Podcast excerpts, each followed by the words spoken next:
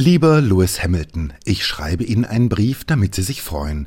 Sie fahren also nicht gerne Auto, fühlen sich unsicher am Steuer. Als siebenfacher Formel-1-Weltmeister? Widerspricht sich das nicht? Nun, Lewis Hamilton und Widersprüche waren noch nie ein Widerspruch. Seit Jahren zum Beispiel ernähren sie sich vegan aus Gründen des Umweltschutzes.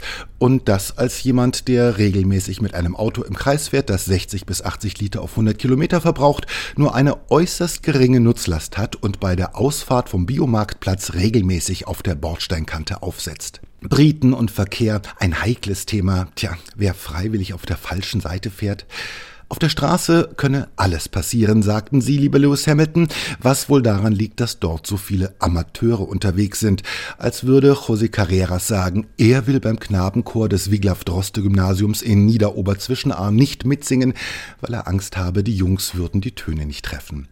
Aber ist das der wahre Grund, lieber Lewis Hamilton? Ich glaube, Sie mögen das Autofahren aus anderen Gründen nicht. Zum Beispiel Ständig fährt einem ein Holländer vor der Nase rum und macht keinen Platz.